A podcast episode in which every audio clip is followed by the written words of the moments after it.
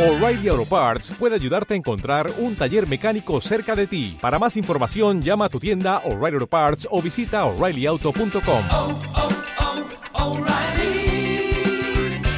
oh, Parts.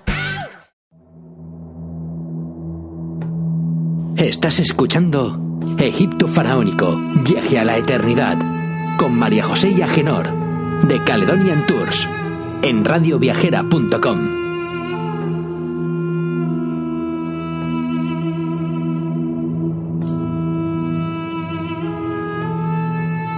Egipto Faraónico, Viaje a la Eternidad, el programa para los amantes de los viajes, en Radio Viajera.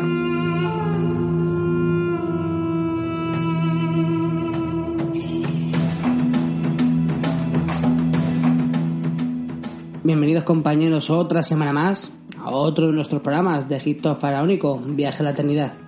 Hoy en nuestro quinto programa vamos a continuar con nuestro viaje por el Egipto Faraónico. Como en programas anteriores lo vamos a volver a hacer desde el Museo Arqueológico de Madrid, donde seguiremos acercándonos a esta magnífica y antiquísima cultura milenaria. Como cada semana al micrófono, a Genor, de Vejez Caledonian, Caledonian Tours.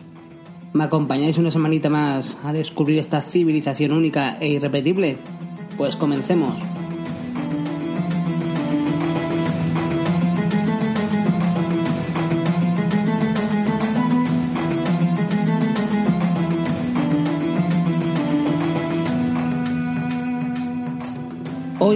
Voy a hablar de unas preciosas cajas funerarias que a María José y a mí nos encantan.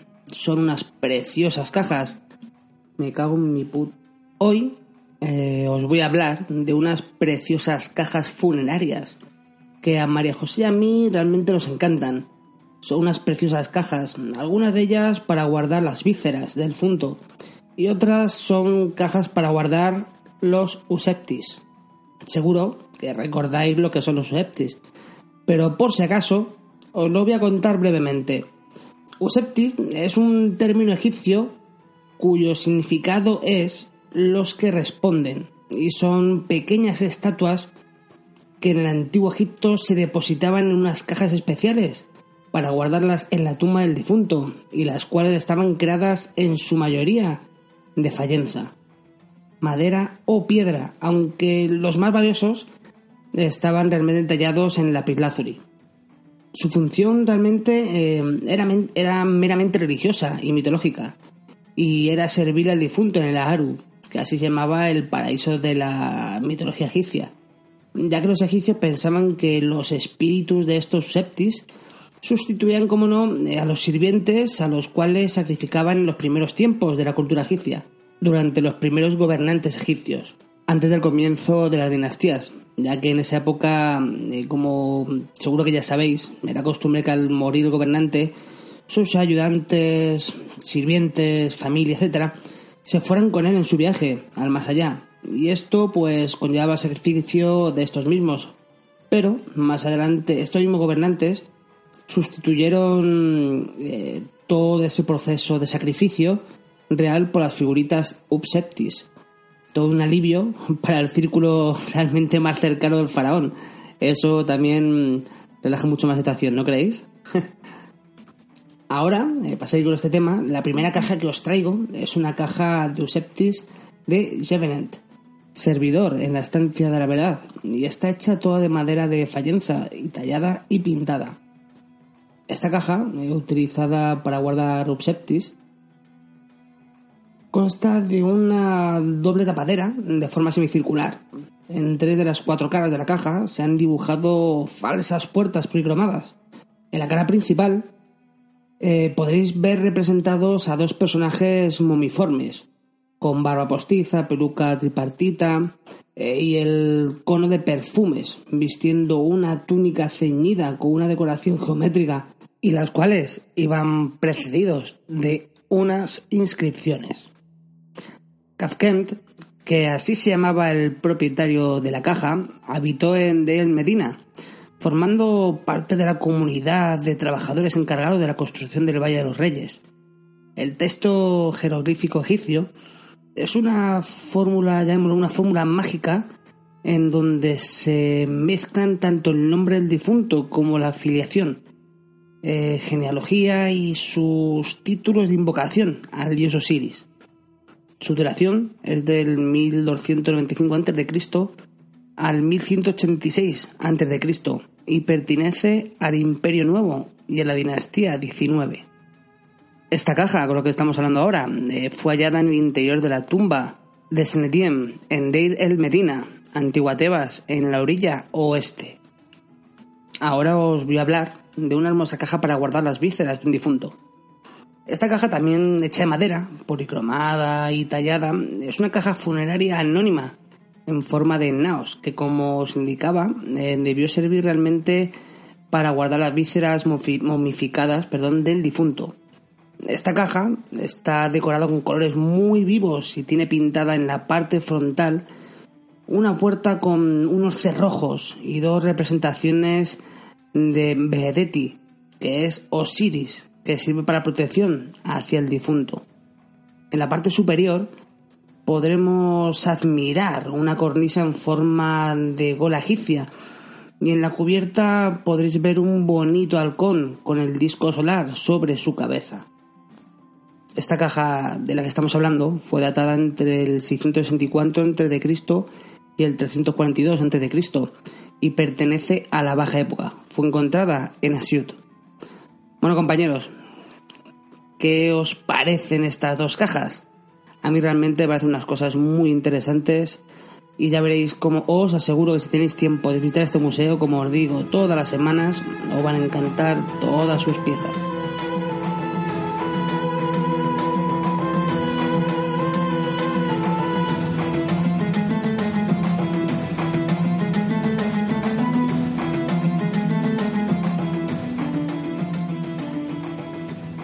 Bueno, y ahora, ¿qué os parece si pasamos, como también todas nuestras semanas, a nuestra sección de arqueólogos y egiptólogos? Hoy os voy a hablar de Carl Richard Lepsius. Este nació en Prusia en 1810 y fue un gran lingüista y egiptólogo alemán. Fue fundador de la egiptología tal y como la conocemos hoy en día. Lepsius se dedicó desde joven a estudiar los textos de Champollion, eh, con los que aprendió estos jeroglíficos. También se dedicó a visitar todas las colecciones importantes europeas que contenían objetos egipcios. En 1837 publicó su obra sobre la transcripción de los jeroglíficos. En 1842, el rey de Prusia, Federico Guillermo IV, propuso a Lepsius dirigir una expedición a Egipto y Nubia, y como no, Lepsius viajó a Egipto y exploró Giza, Abusir, Saqqara y Dasur. También exploró 67 pirámides y más de 130 tumbas de nobles. En 1843 fue a Fayún, donde descubrió los restos del laberinto de Egipto y la pirámide Amenemtá III. Excavó en Beni Hassan y Versa. Y visitó Luxor, lugar de la antigua Tebas. Pasó también cuatro meses en Kurna, donde encontró numerosas tumbas. Y como no, después exploró en Karnak, fue al Sinaí y exploró Tanis. Sus trabajos y los de sus colaboradores fueron publicados en 1849 y 1858 en una serie de unos 12 volúmenes, de los que 5 eran textos y el resto ilustraciones. Por desgracia, Lexius destruyó algunos monumentos para poder llevarse sus restos, entre otros una columna de la tumba de Seti I, la cual dinamitó. Eh, después volvió a Egipto en 1866 y exploró el delta del Nilo, donde encontró el decreto de Canopo, un documento en idioma griego y egipcio demótico que se puede comparar en la piedra de Rosetta. En 1869 visitó Egipto por tercera y última vez para asistir a la apertura del canal de Suez. Este hombre murió en Berlín en 1884, publicando varios libros y uno de sus más famosos es el libro de los muertos, al que dio este nombre.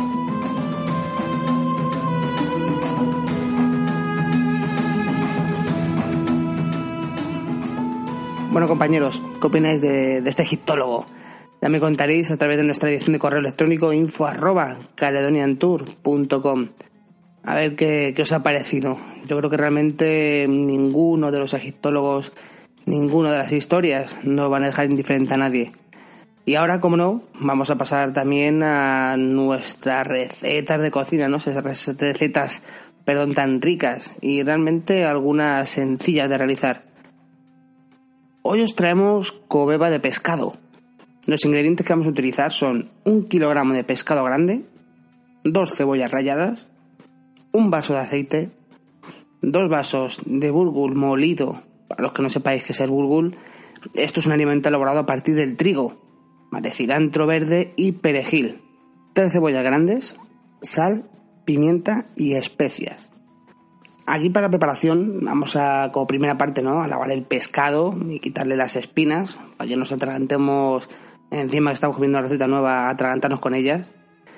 Vamos a picar el, pescadito junto con el perejil, el cilantro, la cebolla y lo vamos a adobar todo y lo mezclamos bien.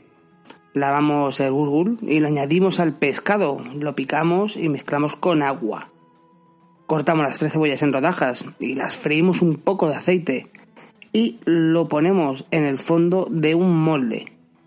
Echamos después la mezcla e igualamos la superficie y echamos un poquito de aceite. Lo metemos todo en el horno hasta que se cocine. Y más o menos esta receta, os lo digo yo, que tardará en realizarse unos 45 minutos.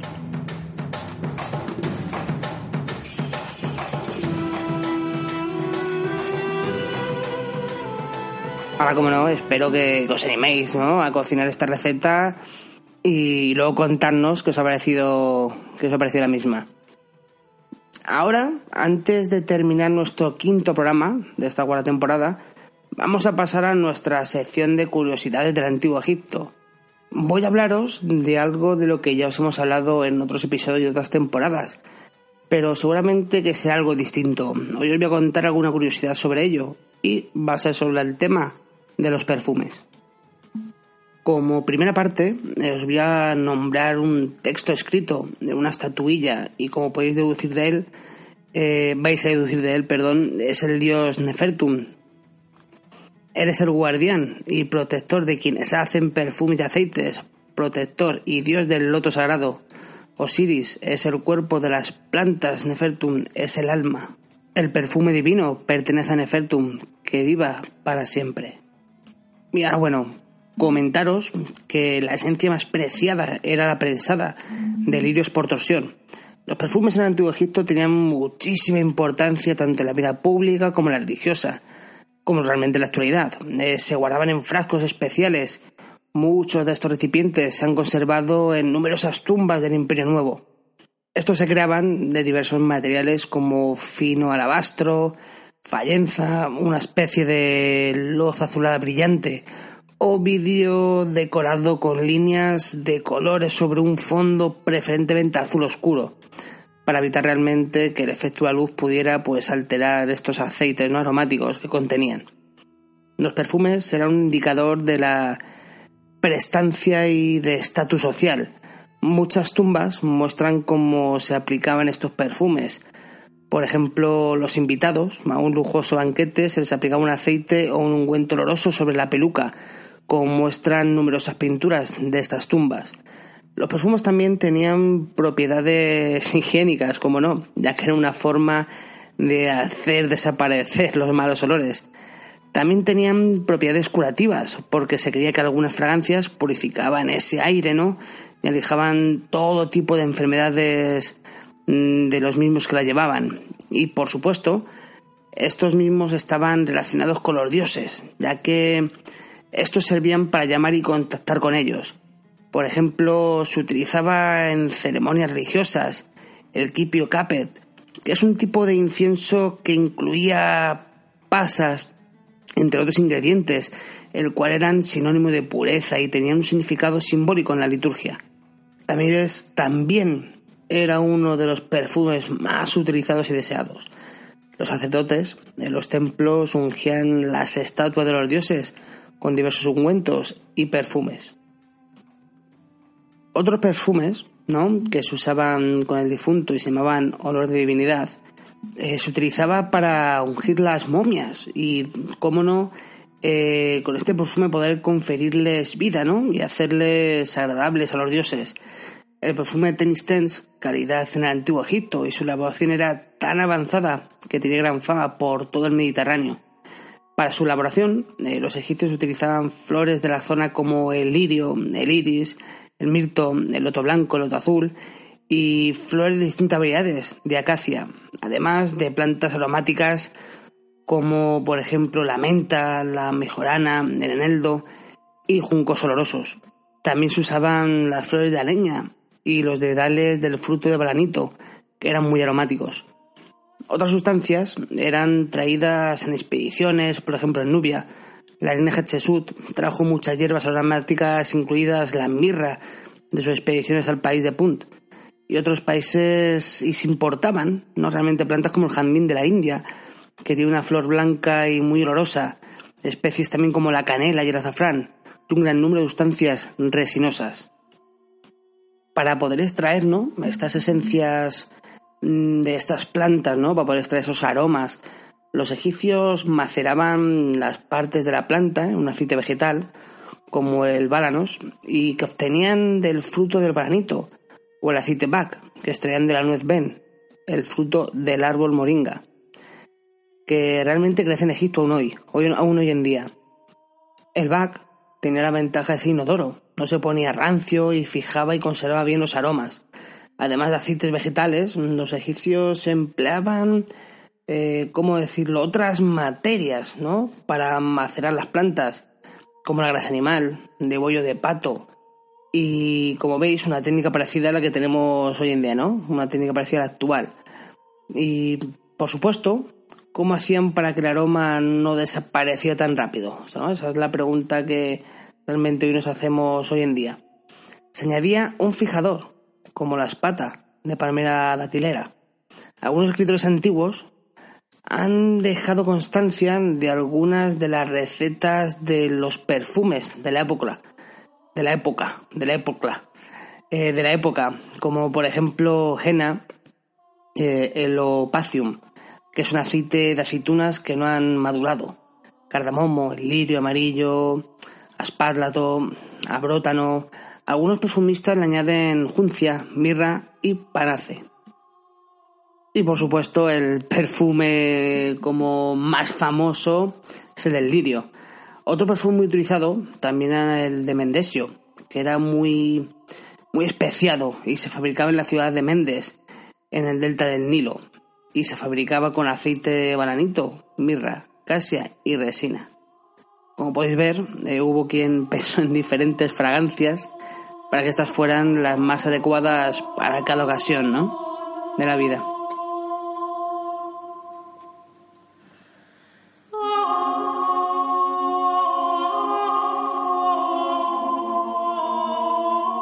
Bueno, compañeros, os ha parecido también esta curiosidad, ¿no? Eh, eh, de los perfumes, cómo lo fabricaban y, cómo, cómo, era, ¿no? En, en, aquella época. Realmente, pues no, no, es muy distinta, ¿no? A la actual. Pues bueno, compañeros, eh, este quinto programa ha llegado a su fin. Me despido de vosotros otra semana más. Hasta, hasta la semana que viene, donde comenzará un nuevo y fascinante viaje a través de esta milenaria cultura. Os recuerdo de nuevo que nuestra edición de, correo, nuestra edición de mail, es info arroba por si queréis, como no, viajar con nosotros o contarnos vuestra opinión sobre la receta, las curiosidades o nuestro descubridor de hoy. Como cada semana, recordaros que podéis viajar con nosotros en nuestros fantásticos tours por Egipto, con todo incluido y tours especializados incluso para egiptólogos. También si deseáis estudiar egiptología en el país, podemos ayudaros con todos los trámites y alojamientos. Nos esperamos la semana que viene en nuestro sexto programa de esta cuarta temporada. Gracias una vez más, no me cansaré de decirlo, por acompañarnos este tiempo que llevamos con, con este con esta gran compañía ¿no? de Radio Viajera y por apoyarnos en este viaje. Os esperamos la próxima semana. Hasta la próxima.